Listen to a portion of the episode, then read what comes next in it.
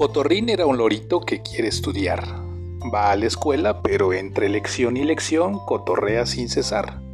Retorna a casa, saluda con cortesía a sus padres y hermanos, y a la hora de hacer sus deberes cotorrea y canta.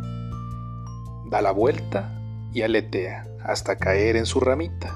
Se golpea la cabeza y ve mil estrellas hasta que llega la hora de dormir. Ya amaneció y es hora de ir a la escuela replican mamá y papá. Ir a lección tienen que dar. Y a la hora de la verdad, Cotorrín solo se acuerda del canto y regresa cabizbajo a casa, pues un cero entristece su colorido cuaderno junto a una nota para sus padres. Moraleja.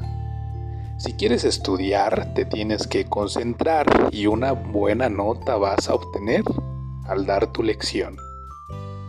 Buenas noches, Dana. Buenas noches, Iker. Buenas noches, Naye.